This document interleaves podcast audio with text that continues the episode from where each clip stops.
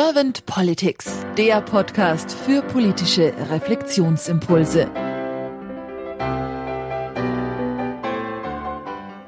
Herzlich willkommen zu einem neuen Podcast von Servant Politics. Mein Name ist Claudia Lutschewitz und ich spreche heute mit Dr. Stefanie Geiselhardt. Hallo Stefanie. Hallo Claudia. Stefanie, du bist Biologin und ja, beschäftigst dich schon seit längerer Zeit beruflich sowie auch privat mit Themen rund um Umwelt, Chancengerechtigkeit und Mitbestimmung. Und deswegen bin ich jetzt sehr gespannt auf deine Impulse zu meinen Fragen. Und wenn du soweit d'accord bist, dann starte ich auch gleich mit der ersten Frage. Ich freue mich drauf. Stefanie, wenn du Politik mal so durch Kopf und Herz wandern lässt, was ist nach deiner Meinung und Auffassung die Aufgabe von Politik? Aus meiner Sicht hat Politik gar nicht in dem Sinn eine Aufgabe, weil Politik ist ja nicht, äh, das, das sind keine Personen, sondern das ist quasi das, das Ergebnis dessen, was passiert, wenn wir alle miteinander im Kontakt sind, wenn wir sprechen, wenn wir handeln, wenn wir gemeinsam unser, ähm, unser Zusammenleben gestalten. Das, was dann dabei rauskommt, das ist in meinem Verständnis Politik das Ziel, und das ist ja so ein bisschen, wo, worauf, deine, worauf deine Frage abzielt, das Ziel von politischem Handeln ist, die Gesellschaft zu, zu strukturieren, zu gestalten, zu gestalten, wie, wie wir miteinander leben und Regeln zu definieren, die die individuellen Freiheiten der einzelnen Menschen ins Verhältnis zueinander setzen, so dass wir alle miteinander klarkommen und miteinander zurechtkommen.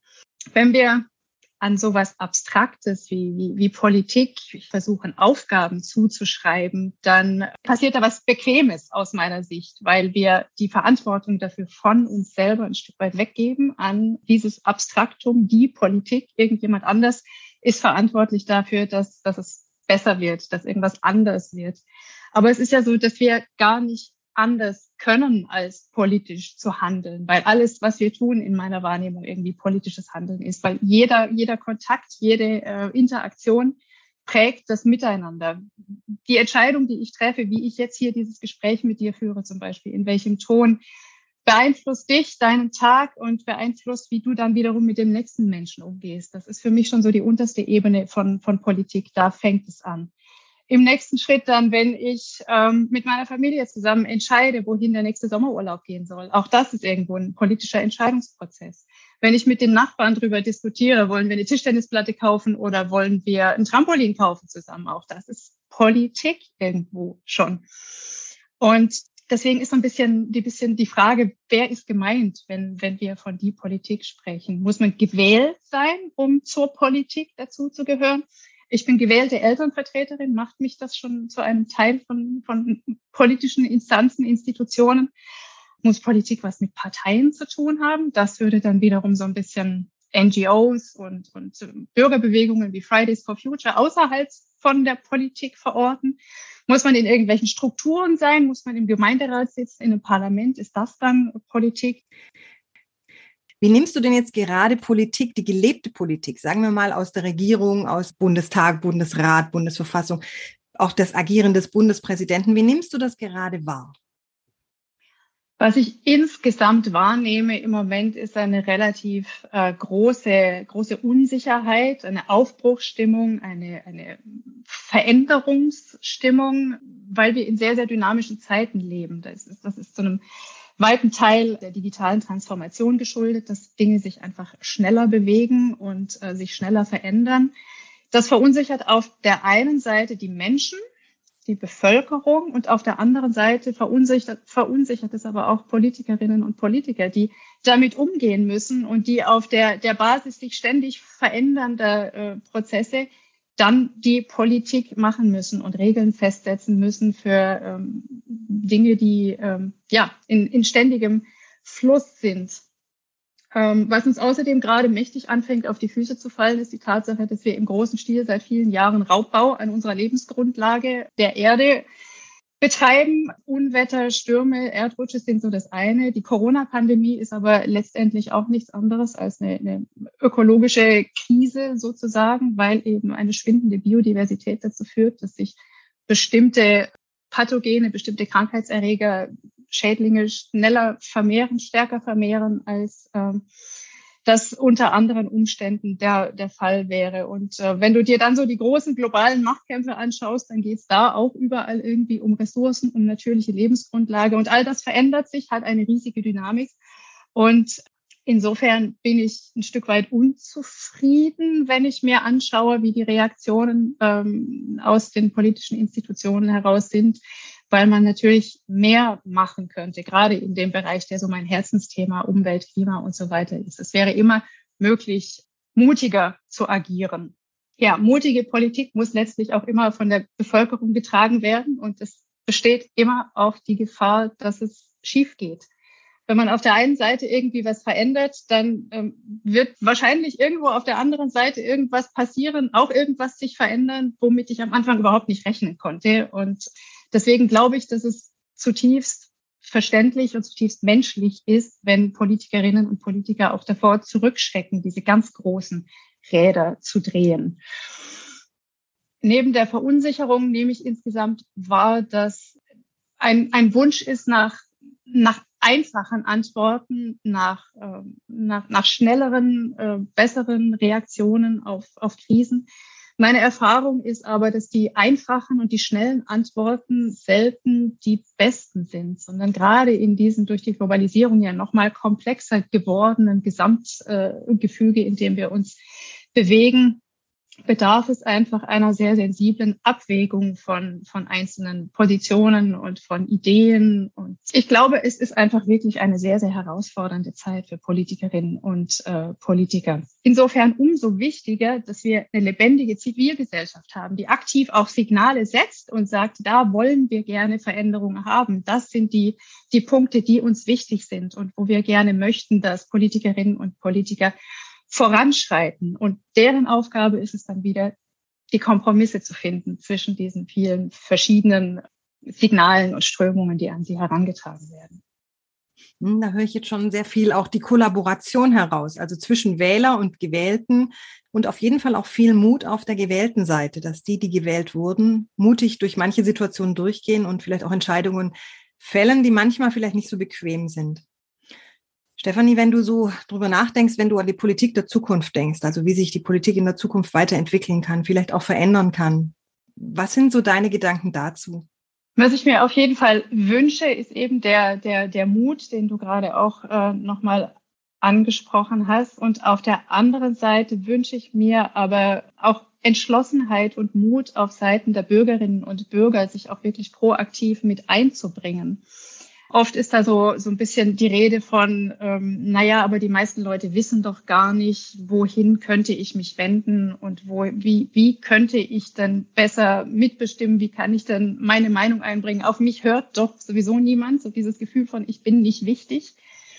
Und da würde ich mir sehr wünschen, dass wir, dass wir zu einer Art von Umgang miteinander kommen. Also Umgang miteinander meint in dem Fall wirklich diejenigen, die in Amt und Würde sind und uns vertreten und diejenigen, die ähm, als das breite Volk ja der eigentliche Souverän sind, sozusagen. Und da sehe ich inzwischen in den letzten Jahren tatsächlich eine, eine, eine ganze Menge positive Entwicklungen, weil all das, was wir an, an Streit, an Debatten in der Öffentlichkeit im Moment ausleben, ist Ausdruck einer, einer Bevölkerung, die Position bezieht zu bestimmten Punkten. Die Positionen müssen einem im Einzelnen nicht immer gefallen, aber es ist aus meiner Sicht wichtig, dass sie artikuliert werden. Und die Aufgabe des Staates ist dann dafür zu sorgen, dass das in einem Rahmen stattfindet, in dem niemand verletzt wird. Und da würde ich mir wünschen, dass aus beiden Richtungen einfach noch mehr gute Ideen kommen, wie, wie man da den, diesen Kontakt intensivieren kann. Bürgerräte, hattet ihr schon öfter besprochen in, äh, in diesem Podcast, werden eine, eine Möglichkeit davon, generell irgendwelche Dialogformate, ähm, die dazu einladen, dass Bürgerinnen und Bürger ihre, ähm, ihre, ihre Meinung tatsächlich in einer konstruktiven Art und Weise kundtun. Wenn wir ins Internet gucken, sind wir da noch ganz am Anfang. Da ist noch ganz viel Luft nach oben, was das, was das Konstruktive angeht. Da müssen einfach Regeln gefunden werden. Das ist ein, ein Raum, der noch relativ neu ist und deswegen da auch ja noch ein, ein Spielfeld ist für allerhand sehr, sehr unschöne Dinge. Aber Streitkultur ganz generell eben auch auf der Straße und in, in Parlamenten, in, in verschiedenen Gremien. Das ist was, was wir, glaube ich, sehr pflegen sollten in der Zukunft. Und ähm, wenn ich einen Wunsch äußern dürfte, wo vielleicht mehr öffentliche Förderung hingehen sollte, dann würde ich mir, glaube ich, wünschen, dass das in Richtung Vereinswesen geht, zum Beispiel, weil Vereine aus meiner Sicht ein ganz, ganz wichtiger äh, Akteur sind, wenn es darum geht, Menschen aus ganz verschiedenen Schichten, aus verschiedenen Gruppierungen zusammenzubringen und in den Austausch miteinander zu bringen da dann wiederum von dort aus noch mehr die, äh, die Mitsprache wiederum dann mit den gewählten Abgeordneten in den jeweiligen Wahlkreisen äh, zu fördern, damit der Kontakt besser geknüpft wird und besser, besser stattfindet. Das würde ich mir sehr wünschen, weil letztendlich jeder Politiker, jede Politikerin entscheidet auf der Basis der eigenen Erfahrungen dessen, was er oder sie erlebt hat und was er nicht weiß, kann er nicht in die Abstimmungsprozesse mit reintragen. Also müssen wir hingehen und das eben erzählen sozusagen. Wenn wir jetzt mal so in die Glaskugel reinschauen, Stefanie, und du schaust oder stellst dir vor, du wärst jetzt Bundeskanzlerin geworden und hättest ein sehr kompetentes Team an deiner Seite. Was sind so die zwei, drei wirklich großen Themen oder sagen, nenn das gerne auch deine Herzensthemen, die du anstoßen würdest, gleich am Anfang? Eins habe ich ja gerade schon, schon genannt, diesen Dialog zu stärken zwischen der Bevölkerung und den politischen Institutionen. Das wäre sicherlich eins meiner, meiner Herzensanliegen. Ich würde mir sehr wünschen und würde da gerne Geld in die Hand nehmen, um die politische Bildung in Schulen zu stärken und da wieder ähm, mehr, mehr Akzente reinzubringen, um einfach auch die Möglichkeit zu bieten, dass politisches Handeln dort eingeübt wird und nicht nur in Form von Planspielen, sondern auch wirklich in Form von gelebtem täglichem Miteinander. Äh, gleichzeitig aber eben auch verbunden mit dem, dem Grundlagenwissen, das man braucht, um zu verstehen, wie, wie Dinge funktionieren. Ich glaube, da ist äh, in, in unserem Bildungssystem definitiv Luft nach oben.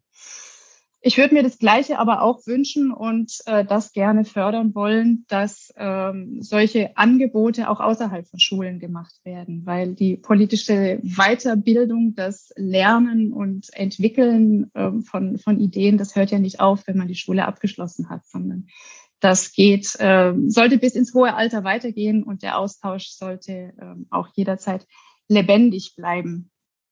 Ansonsten wäre eins meiner Herzensthemen definitiv noch für mehr äh, Repräsentation in der Breite zu sorgen, seien das jetzt äh, Frauen in der Politik oder seien das äh, bestimmte Gruppen der Bevölkerung, die im politischen System noch nicht so repräsentiert sind, die ich mir äh, da mehr im Rampenlicht wünschen würde, weil, wie eben schon gesagt, ähm, man, man entscheidet immer auf der Basis der eigenen Erfahrungen. Und wenn man bestimmte Erfahrungen nicht gemacht hat, dann muss man sich Impulse holen, um diese Erfahrungen vertreten zu können, um diese Menschen vertreten zu können. Also auch äh, Repräsentation an der Stelle mir ein, ein ganz wichtiges Thema. Ein, ein weiterer Punkt, den ich gerne stärken wollen würde, ist ähm, die, die Nähe zur Natur, dieses äh, bewusste Empfinden und äh, Wahrnehmen dessen, was uns als Umwelt umgibt, weil ich das Gefühl habe, dass wir uns als Gesellschaft sehr entkoppelt fühlen von der natürlichen Umwelt. Und das ist ähm, eine gefährliche Angelegenheit, weil wir sehr, sehr mittendrin sind und sehr abhängig sind und uns aber doch oft immer noch, trotz aller Katastrophen, die da draußen passieren von der Natur her, darüber ein Stück weit erhaben fühlen. Und insofern wäre mein Wunsch auch in Richtung Umweltbildung Impulse zu setzen in alle Bevölkerungsschichten. Spannend. Vielen herzlichen Dank für deine Impulse, Stefanie. Wir sind jetzt auch schon am Ende angelangt. Ich habe meine Fragen alle platzieren können. Vielen herzlichen Dank auch für deine Zeit. Und dann sage ich einfach mal bis bald. Bis bald und danke, dass ich da sein durfte.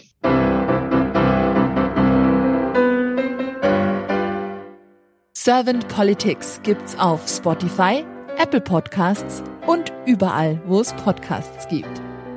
Abonniert uns gerne und hinterlasst uns eine Bewertung.